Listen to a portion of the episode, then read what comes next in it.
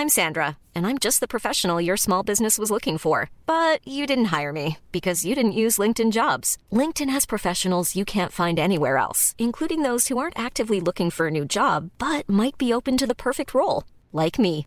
In a given month, over 70% of LinkedIn users don't visit other leading job sites. So if you're not looking on LinkedIn, you'll miss out on great candidates like Sandra. Start hiring professionals like a professional. Post your free job on linkedin.com/people today.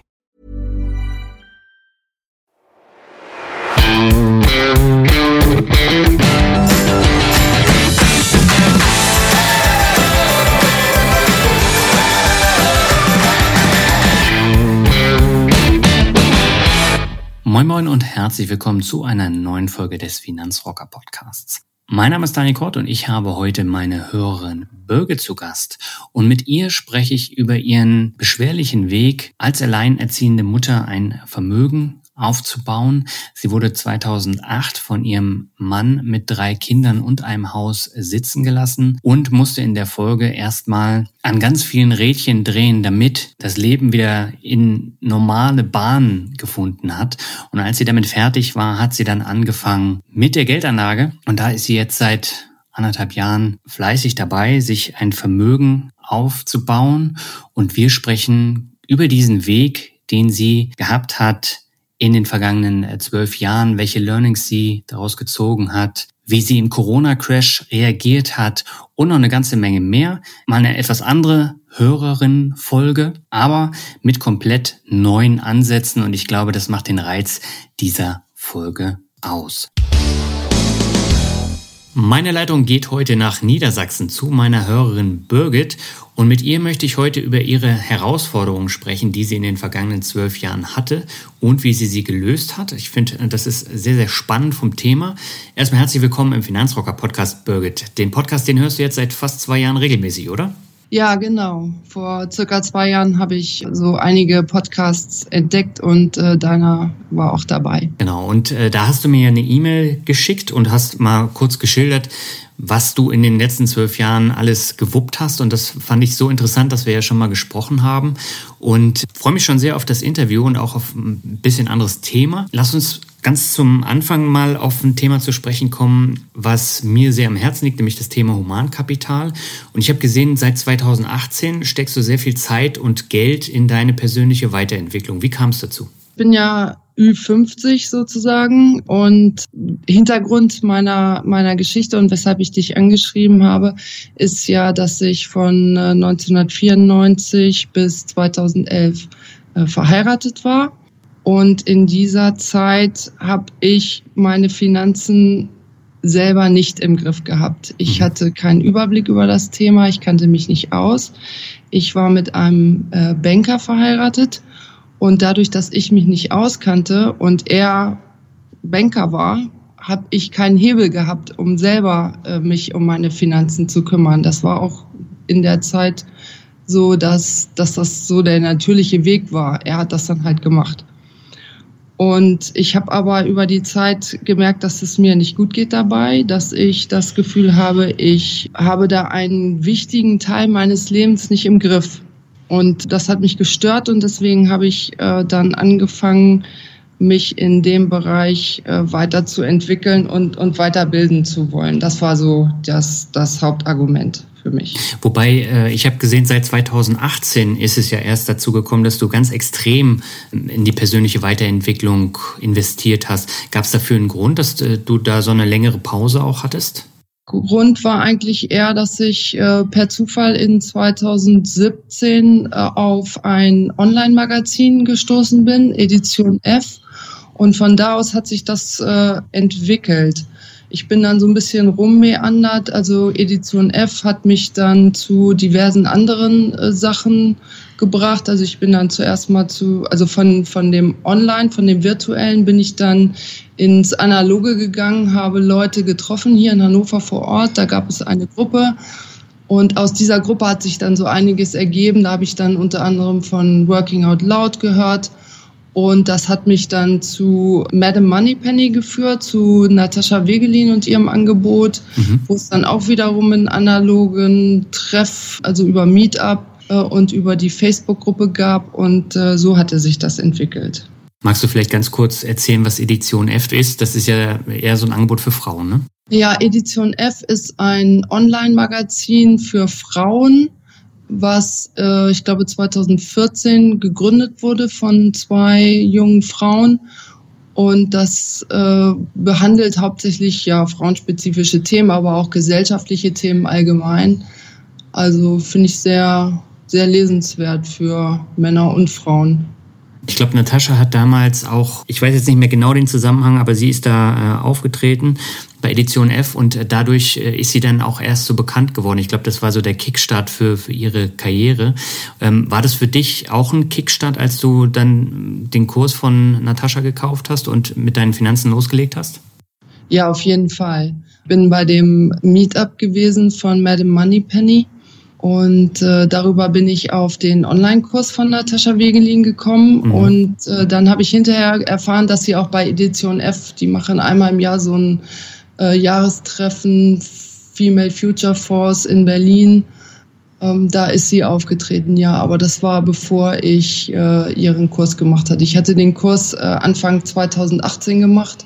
Diesen Online-Kurs, den bietet sie leider nicht mehr an, aber ich habe den damals, äh, ich, ich fand den super. Ich habe den gefunden im Netz und habe den sofort gebucht und äh, innerhalb von drei Monaten dann äh, durchgelernt, ihre Videos.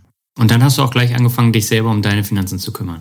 Ja, ich habe dann äh, nochmal eine Bestandsaufnahme gemacht. Also ich bin, bin richtig ihr Programm durchgegangen. Ne? Erstmal Risikoprofil bestimmen, wo stehe ich, wo ist mein persönliches Wohlfühl, äh, Level und äh, dann habe ich geguckt, was ich habe. Ich habe natürlich aus äh, meiner Ehezeit einen ganzen Wust an Sachen äh, quasi übernommen, mhm. die wir gemeinsam hatten. Die wurden im, im Zuge der Trennung alle aufgeteilt. Wir haben das 50-50, äh, die ganzen Aktien und Fonds, äh, die wir so gemeinsam hatten, die haben wir alle aufgeteilt. Und äh, ja, ich hatte dann so einen ganzen Ordner voll mit diesen ja Altlasten will ich nicht sagen, aber schon so übernommenen, äh, übergebenen Sachen bekommen, die ich nicht selber ausgesucht hatte. Und dann habe ich das äh, jetzt mit den neu erworbenen Kenntnissen aus dem Online-Finanzkurs von Natascha Wegelin natürlich äh, überprüft. Was davon behalte ich, was verkaufe ich, was mache ich zukünftig damit. Und wie sieht deine Asset Allocation jetzt im Jahr 2020 aus?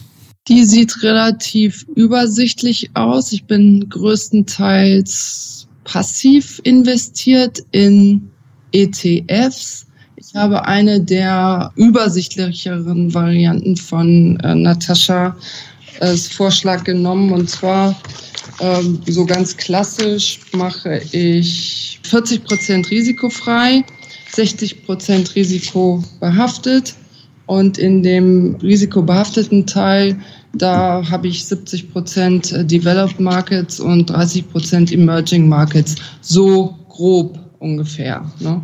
Du hast aber darüber hinaus auch noch Einzelaktien und setzt auch auf eine betriebliche Altersvorsorge und äh, hast dich da ja dann auch schon äh, mit beschäftigt. Ja, genau. Ich habe äh, eine betriebliche, also ich bin seit über 25 Jahren bei dem Unternehmen, wo ich arbeite, einer Finanzdienstleistung. Ich hatte damals die Möglichkeit, diese betriebliche Altersvorsorge abzuschließen und die läuft auch nach wie vor. Ähm, ja, ich mache äh, VL-Sparen. Ich habe darüber hinaus noch eine zusätzliche Altersvorsorge abgeschlossen, auch über äh, ein Unternehmen, was bei meinem Arbeitgeber angegliedert ist. Ja, ich habe die gesetzliche Rente natürlich noch und darüber hinaus investiere ich halt. Investierst du äh, parallel sonst auch noch in, in Einzelaktien oder ist es äh, so gar nicht dein Ding? Doch, ich habe Einzelaktien, also was ich, was ich hatte, habe ich größtenteils verkauft. Da habe ich nichts mehr ich habe nur ein quasi Klumpenrisiko. Das sind Unternehmensaktien von dem Unternehmen, für das ich arbeite. Mhm. Der Grund ist, dass wir einmal im Jahr alle Mitarbeiter bekommen, äh, unter, bekommen angeboten, dass sie ein, eine bestimmte Anzahl von Unternehmensaktien äh, vergünstigt kaufen können. Das sind dann Namensaktien, die muss man äh, eine gewisse Anzahl von Jahren halten. Das habe ich bislang also immer wahrgenommen und das über die Jahre hat sich das natürlich äh, summiert, so dass das jetzt ein ganz ziemlich großer Haufen ist Aktien. Jetzt hast du ja gesagt, ich glaube 2008 hat sich dein Mann von dir getrennt und jetzt bis äh, zum Jahr 2020, das ist natürlich auch eine lange Zeit und du bist einen sehr, sehr steinigen Weg gegangen. Du hast drei Kinder und äh, dein Ehemann hat sich von heute auf morgen von dir getrennt und äh, dich mit den drei Kindern und dem Haus äh, sitzen lassen. Wie bist du denn damals mit der Situation umgegangen? Das war schon eine Herausforderung. Ähm, es hat mich äh, relativ überraschend getroffen. Er hatte mir das also mitgeteilt und ich war völlig überrascht. Und zwar so überrascht, dass ich auch sofort den Kindern das gesagt habe, was vielleicht im Nachhinein nicht so optimal gewesen ist. Aber ich, also das ist einfach so das Indiz dafür, dass ich so perplex war. Ich habe da also überhaupt nicht mit gerechnet. Hm. Ja, ich habe dann äh, relativ schnell reagiert, äh, indem ich gesagt habe, weil er, ich habe gemerkt, er ist auch unsicher, ob das so das Richtige ist und habe dann aber zu ihm gesagt, ja, also er müsste sich jetzt halt relativ schnell entscheiden. Und das hat er dann auch gemacht und hat dann gesagt, er bleibt dabei und ist dann auch drei Tage später ausgezogen. Und ich habe dann so reagiert, dass ich innerhalb von einer Woche zu einem Anwalt gegangen bin und ich sofort anwaltlich habe beraten lassen. Aber jetzt grundsätzlich äh, steht man da natürlich wie vorm Berg, ne? weil wenn man äh, dann drei Kinder hat und dann auch noch ein Haus und äh, du hast ja gesagt, du hast dich selber um Gelddinge nicht gekümmert. Ähm, wie, wie kam es denn dazu, dass du das trotzdem alles in den Griff bekommen hast? Äh, ja gut, ich habe so einen so einen gewissen Pragmatismus, ist mir schon eigen. Auch eine, eine gewisse Nüchternheit, vielleicht so meine, meine Lage realistisch einzuschätzen. Also das gelingt mir schon, auch in, in solchen Situationen. Und ich habe natürlich die Verantwortung äh, für die Kinder war auch klar, äh, dass das eine, größtenteils eine Sache zwischen mir und meinem Mann ist und dass ich möglichst versuchen muss, die Kinder da rauszuhalten und äh, also dass sie nicht noch mehr darunter leiden unter der ganzen Situation, als sie das eh schon tun. Von daher habe ich zugesehen, dass ich das Ganze effizient und unaufgeregt wie möglich händle mhm. und eben dafür sorge, dass, dass die Kinder äh, nicht, nicht mehr als nötig darunter leiden. Und deswegen habe ich mir einfach äh, überlegt, so was, was muss jetzt passieren? Äh, wie sieht's aus? Wobei ich natürlich am Anfang schon ein bisschen Panik geschoben habe auch, weil mir überhaupt nicht klar war, wie meine finanzielle Situation sein würde. Ich habe ich hab wirklich überhaupt keinen Plan gehabt, ob und wie das zukünftige Leben für mich und meine Kinder aussehen wird, ob wir genug Geld haben werden, uns eine vernünftige Wohnung zu leisten, wie das alles weitergehen wird und so. Aber das hat mich letztlich nicht davon abgehalten, die entsprechenden Schritte äh, zu unternehmen, eben zu dem Anwalt zu gehen, mich beraten zu lassen, äh, dann auch die äh, entsprechenden Gespräche zu führen und, und die Unterlagen äh, einzufordern, damit der Anwalt äh, entsprechend äh, agieren kann und äh, ausrechnen kann, was jetzt zusteht und so weiter. Würdest du denn das Thema Finanzen aus heutiger Sicht äh, nochmal so schleifen lassen wie damals? Nein, auf keinen Fall, auf keinen Fall. Man muss aber auch bedenken, damals war auch eine andere Zeit. Ich habe 94, wie gesagt, geheiratet. 2011 war, war die Scheidung dann rechtskräftig. Dieser Trennungsvorgang war äh, zur Jahreswende 2008, 2009. Also so als Hintergrund, das war auch der, die Zeit der Financial Crisis. Mhm. Mein Ex-Mann ist als Banker äh, unterwegs gegangen. Der muss schon auch enormen Stress gehabt haben in dieser Zeit. Ne? Er ja. ist eben auch Portfolio Manager. Also das war, war schon auch eine, eine anspruchsvolle Zeit für ihn beruflich. Ne? Mhm. Der war richtig unter Druck. Und diese Möglichkeiten, sich im Internet relativ barrierefrei über finanzielle Bildung zu informieren und, und Online-Kurse zu belegen, zu kaufen, wahrzunehmen, die gab es meines Erachtens vor 2008, vor das bei mir eben akut war. die gab es nicht in dem, in dem Maße. Von daher, ähm, ich würde das auf keinen Fall äh, so schleifen lassen, sehe aber auch nicht wirklich, wie ich das so einfach wie heute hätte anders machen können damals. Ja, da gab es dieses ganze Angebot, was es heute gibt, äh, gab es ja noch überhaupt nicht. Ich glaube, es gab auch nur eine Handvoll von, von Büchern, äh, wo das erklärt wurde und so das Thema ETFs war hierzulande ja noch gar nicht ähm, groß Thema. Nee, genau. Man ging in die Bank, ließ sich beraten von einem Bankberater, Klammer auf, Verkäufer, Klammer zu. Und ich habe immer da gesessen und habe gedacht, irgendwie habe ich das Gefühl, ich bin hier fremdgesteuert und fremdbestimmt.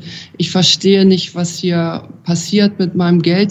Ich wusste aber immer, Geld ist wichtig, weil wer gerade in, in meiner Ehe war das auch immer Thema, weil es war schon so, dass der Wert der Arbeit zum Beispiel auch darin hing, wer wie viel verdiente. Also wer mehr verdiente in unserer Partnerschaft, der hatte auch mehr Privilegien, was das angeht, dass er eben nicht zu Hause bleiben musste, wenn Kinder krank sind zum Beispiel. Geld ist schon wichtig, das kann man auch meines Erachtens nicht wegnegieren. Das, das ist einfach so in unserer Gesellschaft. Und man muss dazu sagen, zum Trennungszeitpunkt hast du, glaube ich, auch nur 50 Prozent gearbeitet und hast dann die Kinder im Alter von 12, 10 und 6 versorgt.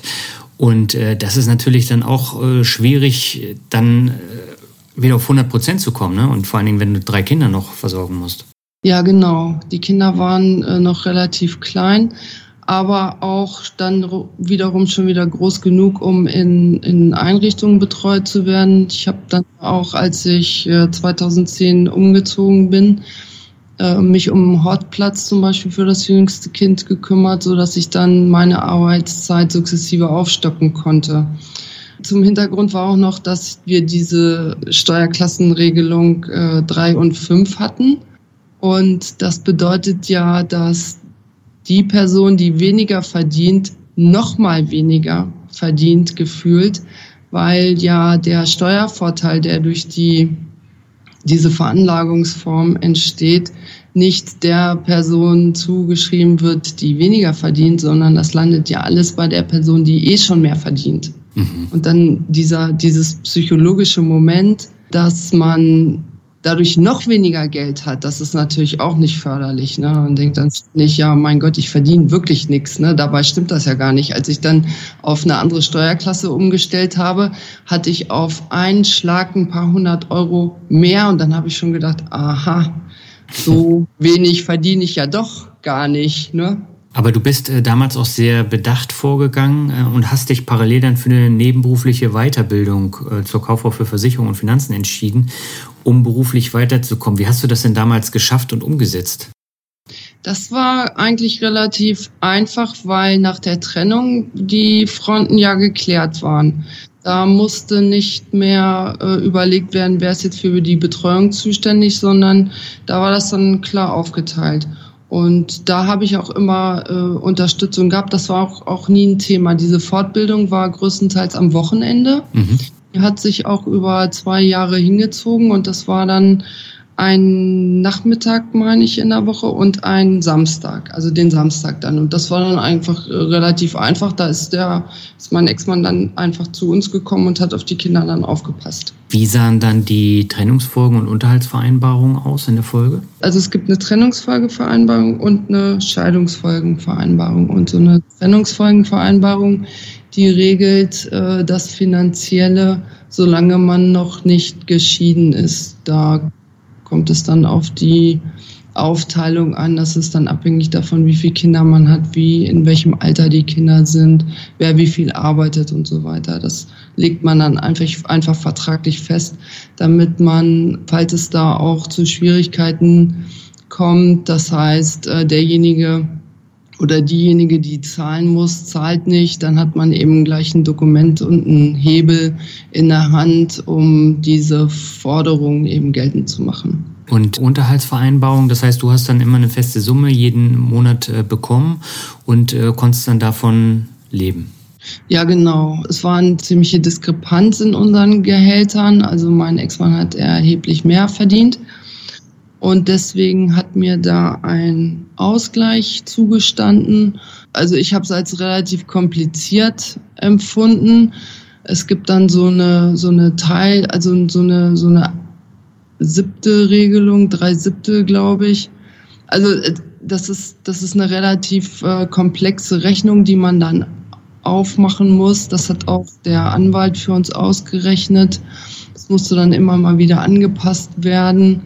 Also das, diese Unterhaltsvereinbarung, äh, das ist schon relativ komplex. Aber ähm, grundsätzlich äh, konntest du damit äh, auskommen ohne Probleme? Ja, ich konnte, ich habe ja äh, Unterhalt bekommen für drei Kinder, hatte mein eigenes Gehalt und habe noch einen, diesen Unterhaltsausgleich bekommen. Und äh, damit konnten wir alle super gut leben. Also das, das war völlig ausreichend, ja. Du hast ja gesagt, 2010 habt ihr das Haus verkauft und seid in eine Wohnung gezogen. Ähm, bist du diesen Schritt aus finanziellen Gründen gegangen oder aus anderen Gründen? Nein, den bin ich nicht aus finanziellen Gründen gegangen, sondern äh, die, die, der Grund dafür war, dass ich mich sowieso in der, in der Stadt, wo wir da gewohnt haben, nicht so wohl gefühlt habe und überhaupt in dieser ganzen Umgebung nicht wohl gefühlt habe. Ich habe mich aber auch in dieser Situation als Hausbesitzerin nicht wohl gefühlt. Ich habe in den, wir haben elf Jahre in diesem Haus gelebt und ich habe in diesen elf Jahren festgestellt, eine Immobilie zu besitzen macht mir keinen Spaß. Bin eher der Typ Mieter. Ich bin ja auch in Hannover in eine Mietwohnung gezogen und seit 2010 lebe ich in einer Mietwohnung und es ist genau das Richtige für mich. Ich liebe das. Ich brauche nicht das Gefühl, ich muss in einer Immobilie wohnen, die mir gehört, sondern im Gegenteil, ich bin froh, wenn ich mich um nichts kümmern muss, wenn ich die Tür zumachen muss. Ich muss mich nicht darum kümmern, ob draußen alles in Ordnung ist, ob der Rasen gemäht ist, ob die Treppe vielleicht einen Knacks hat oder so. Also ich bin froh, wenn ich mich um nichts kümmern muss. Und äh, was hast du mit dem Geld gemacht, was du durch den Verkauf bekommen hast? Das Geld habe ich lange auf dem Tagesgeldkonto liegen gehabt, weil ich nicht wusste, was ich damit machen sollte. Das war dieses äh, diffuse Gefühl, ich weiß nicht so richtig, was so ein Banker mit meinem Geld machen würde. Ich wollte mich auf keine Beratung bei einer Bank einlassen, sondern ich wollte selber selbstbestimmt entscheiden, also eine informierte Entscheidung treffen, was ich mit diesem Geld mache. Und das konnte ich nicht. Das konnte ich dann erst, nachdem ich diesen Finanzkurs äh, von Natascha Wegelin gemacht hatte. Aber das war ja erst acht Jahre später, ne? Ja, das Geld hat so lange auf dem Tagesgeldkonto gelegen. Hm. Ja, da gab es auch nicht viel Zinsen für. Nee, die gab es nicht. Ich habe in der Zeit auch immer noch gedacht, äh, eine Immobilie ist eine gute Kapitalanlage und habe dann im Grunde im Zuge dieses Finanzkurses auch, und dann habe ich auch das Buch von Gerd Kommer gelesen, habe ich festgestellt, dass dem gar nicht so ist. Also, dass man mehr Geld sparen kann, wenn man nicht unbedingt in eine, in eine Immobilie investiert und dass eine Immobilie halt eine Lifestyle-Entscheidung ist und ein Klumpenrisiko und dieses, dieses Ganze. Das habe ich als Bauchgefühl sowieso gehabt und habe ich dann in der Zeit, wo das Geld auf dem Tagesgeldkonto lag und ich aber trotzdem von meinem Gehalt und von allem äh, relativ viel immer noch da zugespart habe, da habe ich gedacht, also wenn, wenn ich in dem Tempo schon damals statt der Immobilie gespart hätte, dann wäre ich wahrscheinlich auch bei dem Betrag gelandet, den ich jetzt äh, aus dem Immobilienerlös äh, bekommen habe. Und ein Jahr später, da war die Scheidung dann endlich rechtskräftig. Was hat das denn für deine Finanzen bedeutet? Äh, das hat bedeutet, ich hatte dann drei Jahre Zeit für einen Zugewinnausgleich. Mhm. Äh, das ist äh, zeitlich so begrenzt. Das heißt, ich habe mich dann dran gemacht und äh, versucht, die Unterlagen und, und Informationen für diesen Zugewinnausgleich zusammenzustellen. Kannst du vielleicht ganz kurz erklären, was das ist? Ja, ein Zugewinnausgleich ist, da zieht man quasi eine Bilanz. Und zwar der Zugewinnausgleich ist die Differenz aus dem Anfangsvermögen zu Beginn der Ehe äh, bis zum Endvermögen zum Ende der Ehe. Also man schreibt dann alles auf, was man vor der Ehe schon besessen hat. Während der Ehe, wenn man also zehn Jahre verheiratet war, dann äh, alles, was während dieser Ehe erwirtschaftet wurde, gemeinsam, während dieser zehn Jahre wird durch zwei geteilt. Und was einem vorher gehört hat an Immobilien, an, an Barvermögen, was auch immer, das gehört einem äh, auch hinterher noch. Nur diese, diese Zeitspanne, die wird eben durch zwei geteilt. Und was bedeutet Versorgungsausgleich? Äh, der Versorgungsausgleich, äh, das ist ja auch eine spannende Sache. Und zwar beim Versorgungsausgleich werden die Rentenansprüche geteilt. Und zwar beide Partner nehmen die Rentenansprüche, die sie erworben haben, bei, also da fallen rein betriebliche Renten, äh, die, die gesetzliche Rente, irgendwelche Riester-Verträge, alles, was einen Rentencharakter hat, wird aufgeteilt und gegeneinander verrechnet. Wenn beide in die gesetzliche Rentenversicherung einzahlen, dann wird das nicht gegeneinander aufgerechnet, sondern die Teile werden tatsächlich ausgetauscht. Also ich musste meine gesetzlichen Rententeile an meinen Ex-Mann abtreten und er mir seine. Und genauso mit den betrieblichen Renten. Da musste auch ein gegenseitiges Abtreten stattfinden. Und das war ein ziemlicher Aufwand. Das wird dann letztlich von, äh, vom Familiengericht entschieden. Man kann auch damit nicht machen, was man will sondern ich für meinen Teil musste das in eine Versorgungsausgleichskasse geben. Die verwahrt jetzt diese Anteile für mich. Und das heißt aber, wenn du in Rente gehst, dann bist du praktisch gleichgestellt. Was meinst du mit gleichgestellt? Naja, du äh, bekommst dann ähnlich viel wie dein Mann. Also das wird ja dann geteilt, oder nicht? Ja, für diese Zeit der Ehe werden die Anteile geteilt. Und aus den Anteilen ergibt sich ja ein gewisser Rentenbetrag dann später. Also so genau absehbar ist das, glaube ich, noch gar nicht. Ich glaube nicht. Das gibt es, glaube ich, erst seit Ende der Nullerjahre, diese Norm. Und folglich weiß ich gar nicht, ob das überhaupt schon auf breiter Front getestet ist. Ich weiß nur, dass das damals, 2011, relativ neu war und alle, die ich dazu befragt habe, um mir ein Bild von der Situation zu machen, weil es gab damals ähm, Alternativen. Ich hätte auch statt dieser Versorgungsausgleichskasse was anderes machen können. Ich habe dann auch mich erkundigt äh, und, und habe versucht, äh, Leute zu finden, die mir das einschätzen können und sagen können, was wäre für mich besser. Und ich habe niemanden gefunden. Also das war damals noch so neu und niemand konnte das richtig abschätzen. Also ich habe das jetzt irgendwie für mich so losgelassen und gedacht, ich gucke jetzt einfach, wenn ich, wenn die Rente bei mir ist, dann, dann sehe ich, was, was da für mich am Ende rauskommt. Aber so richtig berechnen kann ich das nicht. Was würdest du denn jetzt Frauen empfehlen, die in einer ähnlichen Situation sind wie du damals? Ähm, Gibt es da irgendwelche Lehren, die du mitgenommen hast? Ja, auf jeden Fall. Also ich würde auf keinen Fall alle Finanzen in einen Topf, in ein Girokonto. Also ich würde auf jeden Fall Finanzen getrennt veranlagen mhm. oder, oder getrennt managen. Es gibt so einen Blogbeitrag, habe ich jetzt bei mehreren schon gelesen, so ein Drei-Konten-Modell. Das heißt, es gehen nicht beide Gehälter einfach in ein Girokonto und jeder bedient sich daraus, sondern ähm, man macht ein Konto, wo definierte gemeinsame Ausgaben daraus bestritten werden. Mhm. Und was darüber hinaus übrig ist, wird durch zwei geteilt und äh, das bekommt dann jeder auf sein Konto. Und von diesem Betrag kann man dann unter anderem Altersvorsorgeentscheidungen treffen. Und der Vorteil liegt für mich klar auf der Hand. Man muss nicht mehr diskutieren über Ausgaben, die, die äh, der Partner tätigt, die einem nicht passen, mhm.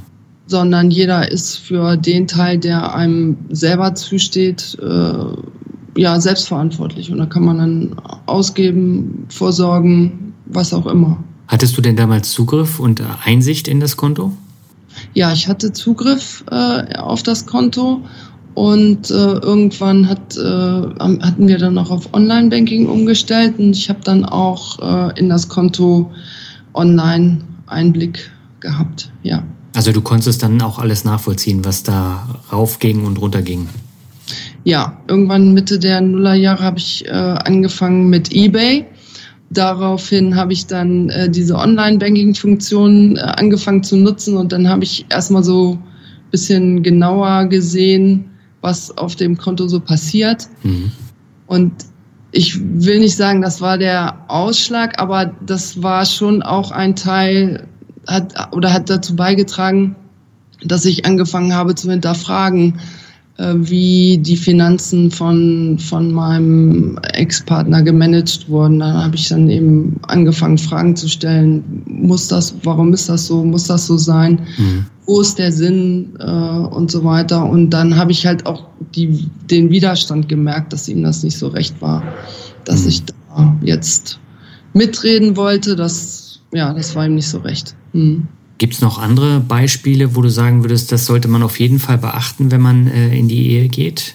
Ja, finanzielle Bildung, finanzielle Eigenständigkeit ähm, ist essentiell. Also mhm. ohne das würde ich überhaupt nicht in eine Partnerschaft oder überhaupt nicht ins Leben starten wollen es ist gar nicht hoch genug äh, einzuschätzen, wie wichtig das ist, dass man äh, sich mit Finanzen auskennt, dass man seine Finanzen selber managen kann, dass man seine Rentenlücke berechnen kann, dass man ungefähr weiß, wie viel man äh, in seinem Job verdient, dass man auf jeden Fall weiß, äh, wie man sein Geld äh, schlau anlegt und eben nicht glaubt, das kann man jemand anderem überlassen, sei es einem Partner oder einer Partnerin oder einem Bankberater. Also auf gar keinen Fall. Ja, sehe ich ja genauso wie du.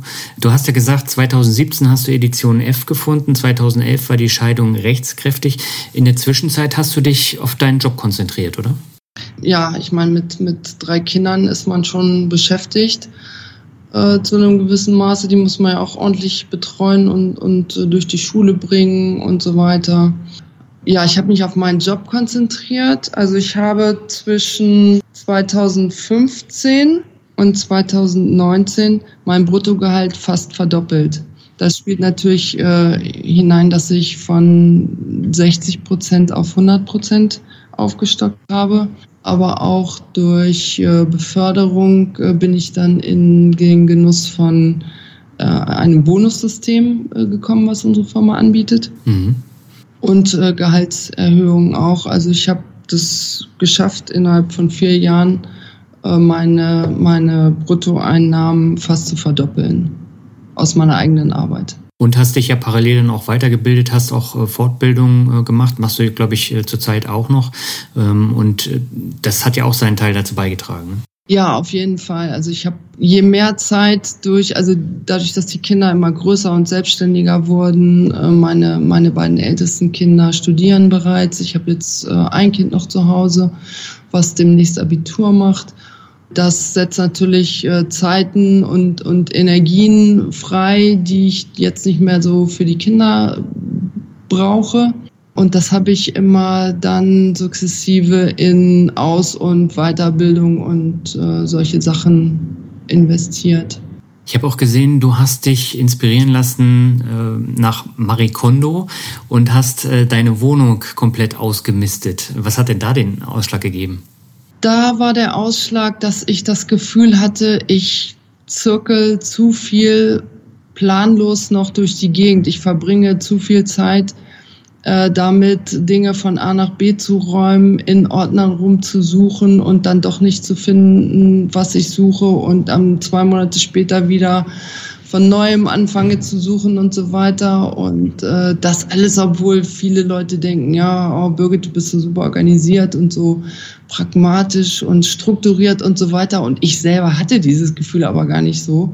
Ich hatte halt nur relativ viel Zeit, weil da, wenn man, wenn man kein, also wenn die Kinder ähm, nicht mehr so viel Zeit beanspruchen, der Partner nicht äh, viel Zeit beansprucht, dann hat man mehr Zeit und dann äh, ja habe ich halt äh, mehr Zeit dafür aufbringen und das hat mich irgendwie genervt. Ich wollte Zeit für interessante und sinnvolle Sachen haben und nicht so viel Zeit für Admin und äh, rumsuchen und aufräumen haben und äh, dann ist mir zufällig dieses Buch äh, bei einer Freundin äh, in die Hände gefallen. Das lag da auf dem Tisch rum und ähm, ich hatte schon von ich hatte schon den Namen gehört, hatte aber auch gedacht, ja mein Gott äh, ja auch äh, mal wieder so ein Aufräumkonzept, aber ja, so anders wird das jetzt auch nicht sein. Aber als ich dann das Buch gelesen habe, äh, da habe ich, das hat mich sofort überzeugt und dann habe ich äh, auch dieses äh, Programm, was die Marie Kondo da in fünf Schritten äh, empfiehlt, das habe ich tatsächlich durchgezogen. Das hat drei Monate gedauert und das setzt so viel Zeit und Energie frei. Also ich bin nach wie vor noch ganz begeistert davon, kann ich sehr empfehlen. Du hast 2017 äh, auch gesagt, du möchtest auf dein Auto verzichten. Wie kam es denn dazu? Seit ich in Hannover wohne, kann ich mit dem Fahrrad äh, zur Arbeit fahren. Und auch das meiste, was ich so zu erledigen habe, äh, kann ich in Hannover mit dem Fahrrad erledigen. Und das führte dann dazu, dass das Auto größtenteils rumstand und auch ein bisschen rumgammelte und äh, verbeult wurde. Ich, wenn ich dann irgendwie mal eine Woche nicht gefahren war, habe ich dann gesehen, wie irgendwelche Kratzer dran waren und so. Und dann habe ich gedacht, nee, also jetzt ist Zeit, ich brauche es nicht mehr für große Einkäufe und die Kinder durch die Gegend zu fahren. Und ja, das war hauptsächlich der Grund.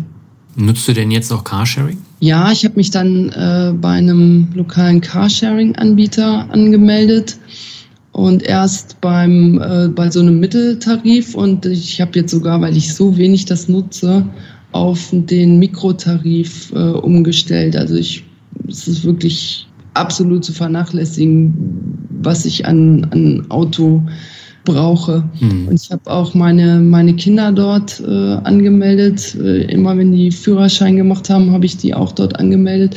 Und äh, ich, ich bezahle denen das auch.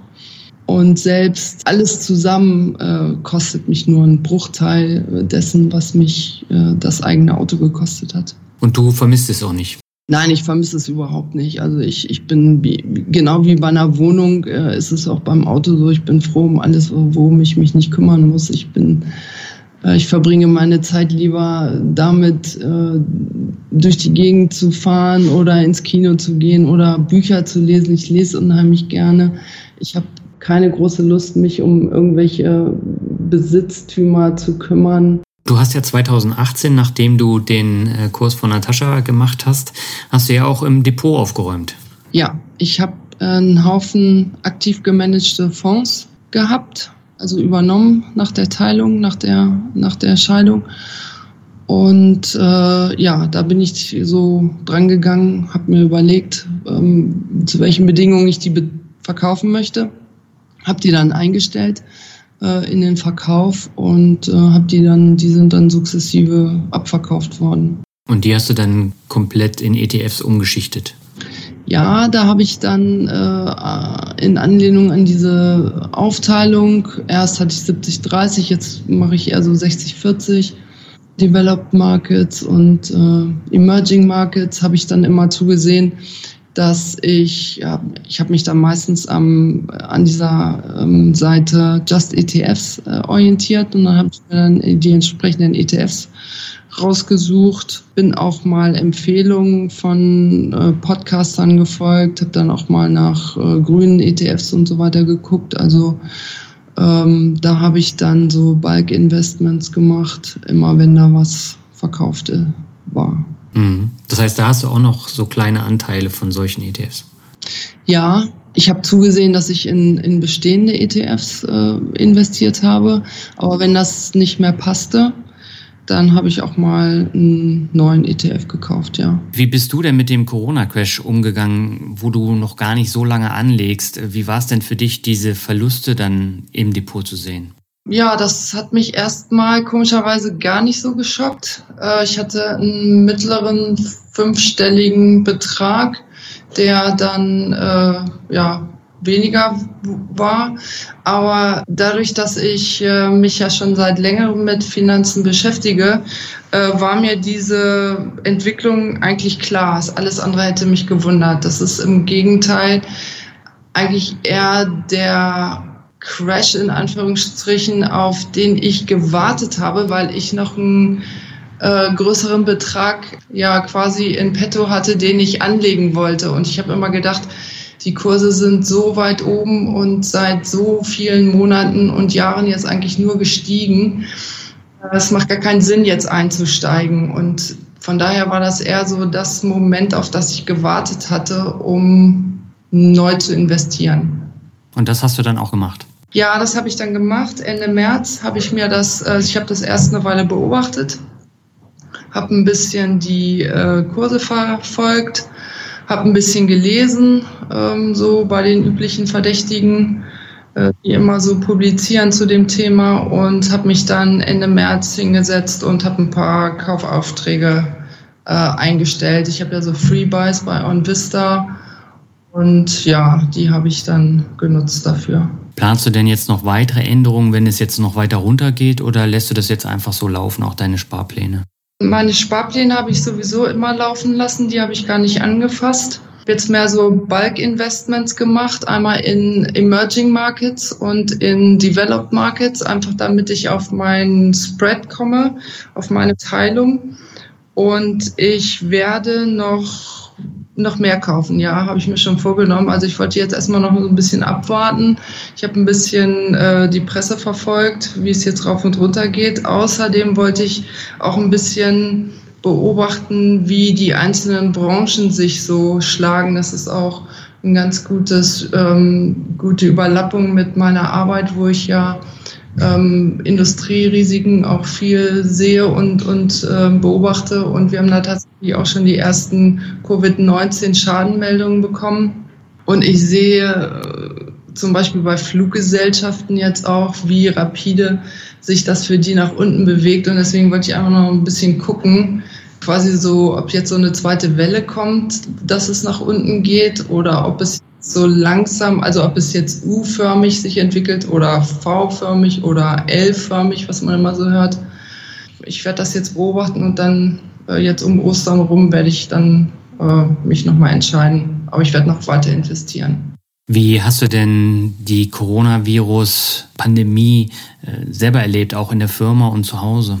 Also bei uns in der Firma, wir sind ja äh, über 1000 Mitarbeiter hier in Hannover.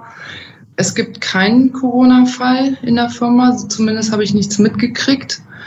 Es hat sich unheimlich viel getan. Also meine Arbeit ist komplett digital. Ich bin seit jetzt die vierte Woche im Remote Homeoffice, nennen wir das.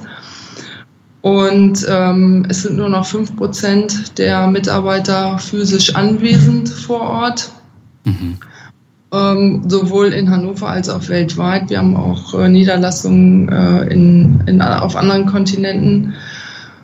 Und äh, es ist schon ganz interessant. Die Kantinen haben zugemacht, haben auf ähm, Lunchpakete umgestellt, die Toiletten werden geschlossen, Eingänge werden zugemacht. Also, aber nicht nur das. Ähm, über Nacht sind auf einmal Coworking-Tools wie MS Teams und, und andere äh, Sachen auf einmal genehmigt worden und ausgerollt worden an alle. Und äh, das hätte sonst wahrscheinlich, ich habe mit einigen anderen Leuten gesprochen und die meinten auch, das hätte sonst wahrscheinlich noch Monate gedauert, bis sie sich da alle geeinigt hätten, alle zuständigen Stellen, die damit zu entscheiden und mitzureden haben das hätte noch ewig gedauert. Und jetzt ist es auf einmal über Nacht passiert, alles ausgerollt. Die Firma macht und tut, die IT äh, schickt äh, regelmäßig Updates und Newsletter raus. Und es ist wirklich unglaublich, wie, wie schnell jetzt auf einmal alles geht und, und der Service äh, weiterläuft. Ne? Hast du gemerkt, dass du da selber auch noch was mitgenommen hast? Also ich äh, habe festgestellt, ich musste mich ein bisschen umstellen. So allein meine Bewegungsabläufe, die sind jetzt ein bisschen anders. Ich muss jetzt aktiv planen, rauszugehen und, und Bewegung und frische Luft zu haben, während ich ja vorher immer automatisch mit dem Fahrrad morgens und abends gefahren bin und viel erledigt habe. Ja, jetzt mache ich halt viel zu Fuß. Und äh, aber also zu Hause arbeiten gefällt mir gut. Ich kann mich da gut konzentrieren. Ich ähm, habe mit meinen Kollegen Kontakt über diese äh, Team-Tools. Wir, wir machen so Videopräsenz äh, regelmäßig. Also das ist schon, das ist, das ist ganz okay. Und welche Ziele hast du dir jetzt für die kommenden Jahre vorgenommen? Ich möchte äh, finanziell weiter an meiner Unabhängigkeit arbeiten, das heißt sparen, das heißt äh, eventuell früher in Rente gehen. Ich denke mal, durch die äh, gesellschaftlichen, äh, politischen und wirtschaftlichen Entwicklungen wird es immer mehr Richtung Digitalisierung gehen, so dass als Folge man auch ähm, ortsunabhängig mehr wird arbeiten können. Das heißt, ich bin vielleicht, äh, wenn meine Kinder dann alle aus dem Haus sind, gar nicht mehr so sehr auf den Ort Hannover angewiesen. Das heißt, äh, ich würde dann gerne auch äh, mobil arbeiten, wenn das irgendwie sich die Möglichkeit bei mir in der Firma ergibt. Und äh, parallel dazu möchte ich noch in den Bereich Coaching gehen und andere Leute darin unterstützen, auch ihre Ziele zu erreichen. Machst du da auch äh, eine Weiterbildung zu dem Thema? Ja, da habe ich jetzt äh, eine Weiterbildung angefangen und äh, die läuft noch bis Februar nächsten Jahres. Ja, da hatte ich, ja, das ist super. Hast du deinen Kindern denn auch finanzielle Bildung mitgegeben? Oh ja, also als ich das ähm, anerkannt habe, dass das wichtig ist und auch die entsprechende Online-Kurs äh, gemacht habe, da habe ich das auch äh, meinen Kindern gesagt, die ja zu dem Zeitpunkt auch schon alt genug waren, das zu machen. Und habe die also gebeten, das auch zu machen. Und bislang hat es eins meiner Kinder tatsächlich auch gemacht und ist auch schon äh, selbstständig finanziell unterwegs. Okay. Die, die managt ihre Sachen schon, schon selber. Die älteste wahrscheinlich. Nee, nicht die älteste. Okay. Die, das ist äh, meine mittlere. Die äh, interessiert sich auch dafür. Sehr schön. Dann hoffen wir mal, dass die anderen beiden dann auch irgendwann auf den Trichter kommen, wenn sie dann ihr eigenes Geld verdienen, weil vorher ist es ja immer so ein bisschen schwierig, äh, da so ein Gefühl für zu entwickeln. Ja, genau. Also ich habe auch lange versucht, äh, Anreize zu setzen. Kindern. Ich habe also gesagt, ja Mensch, wenn du, keine Ahnung, 25 Euro sparst, dann tue ich nochmal genauso viel drauf. Das hat äh, nicht gefruchtet, das hat die nicht so interessiert. Und äh, irgendwann habe ich dann gesagt, ähm, weil ich äh, meinen Kindern so zum Geburtstag, Weihnachten und so immer so einen gewissen Betrag im Jahr aufs Sparbuch überweise, habe ich dann äh, jetzt Anfang oder nee, Mitte letzten Jahres habe ich dann gesagt, so, ähm, ich kann euch das jetzt so ein bisschen moderat erhöhen, so Inflationsanpassungen und so weiter. Oder ihr habt äh, die Möglichkeit, äh, noch eine andere äh, Variante zu wählen. Ich verdoppel euch das und spare euch das dann monatlich in einen ETF. Und das ist dann so ein All Country World rausgesucht.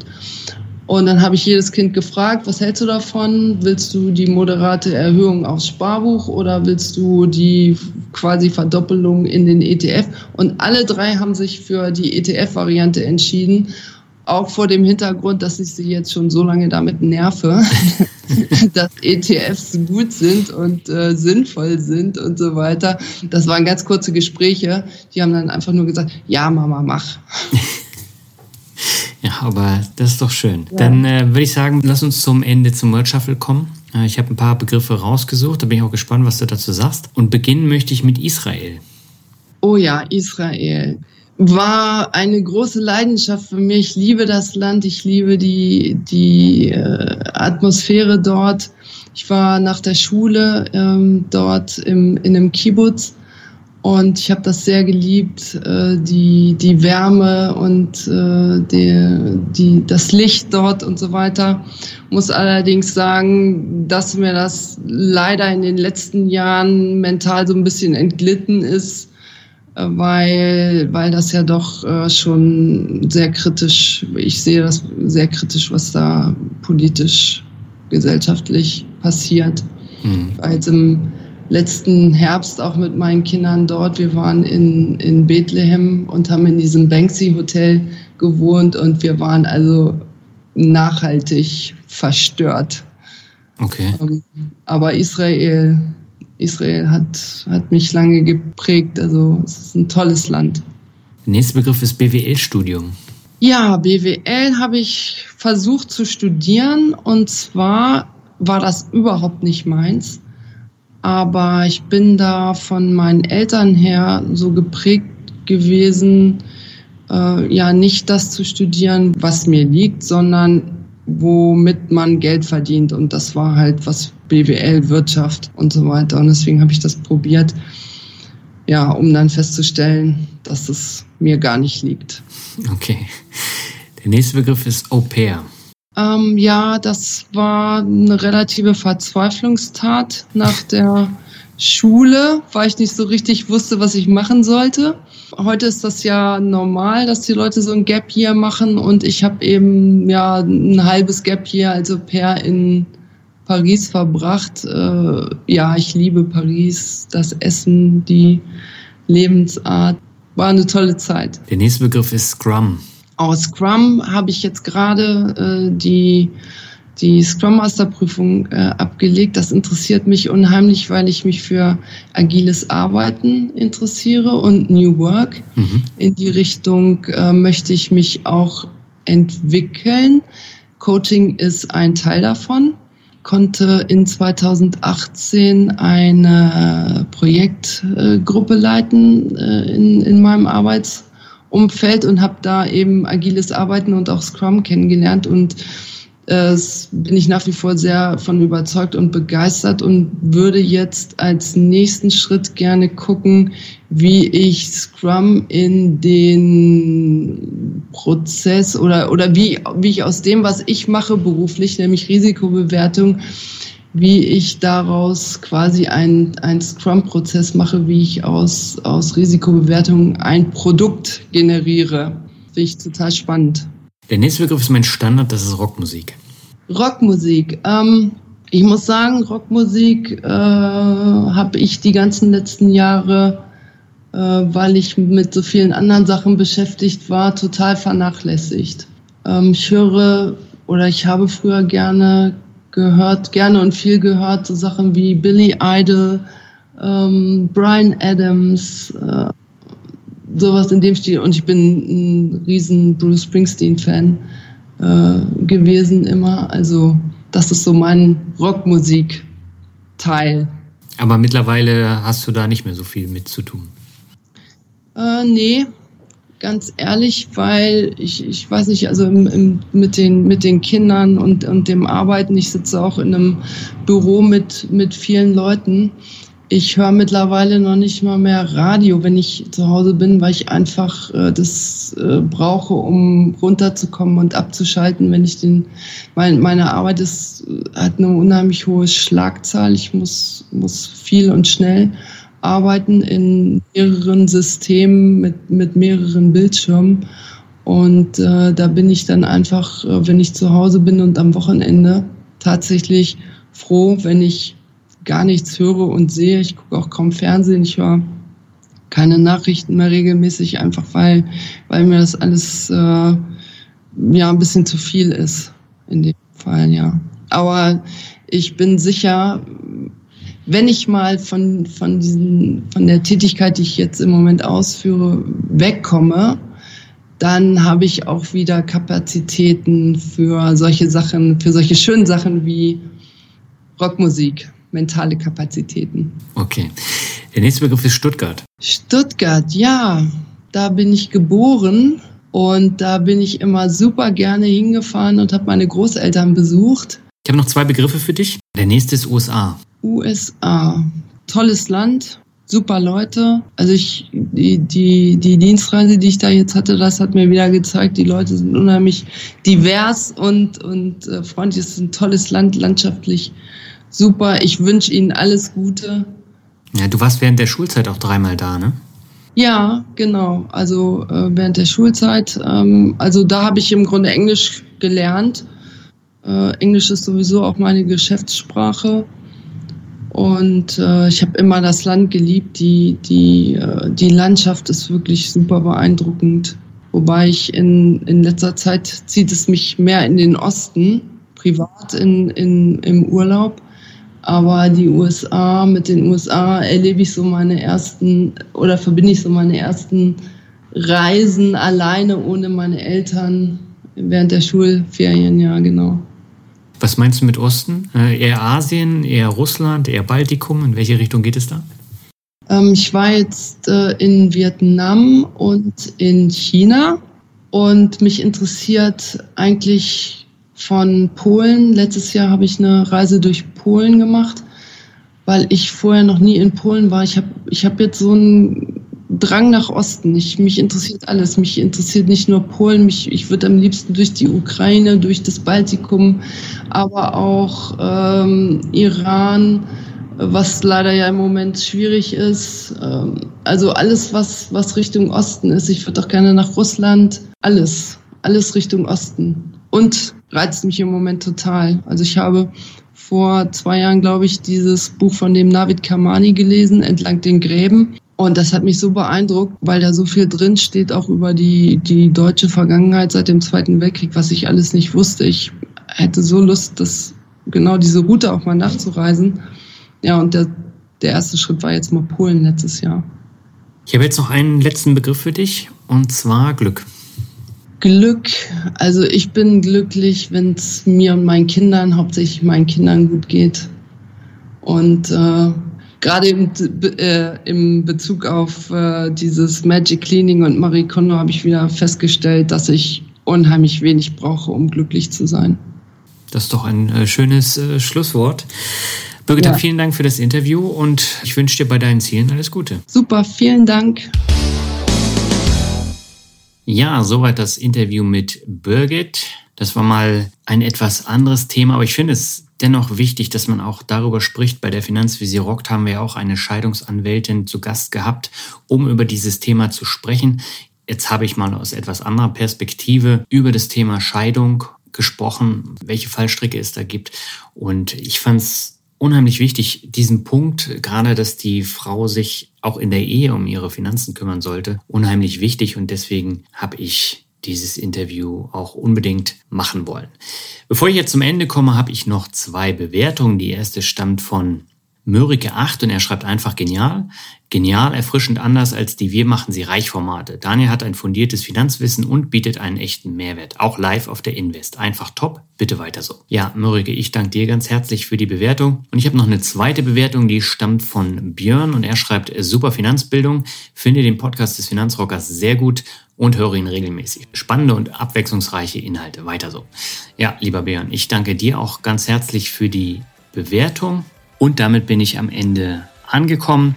Ich sage jetzt erstmal Ciao, bis zum nächsten Mal.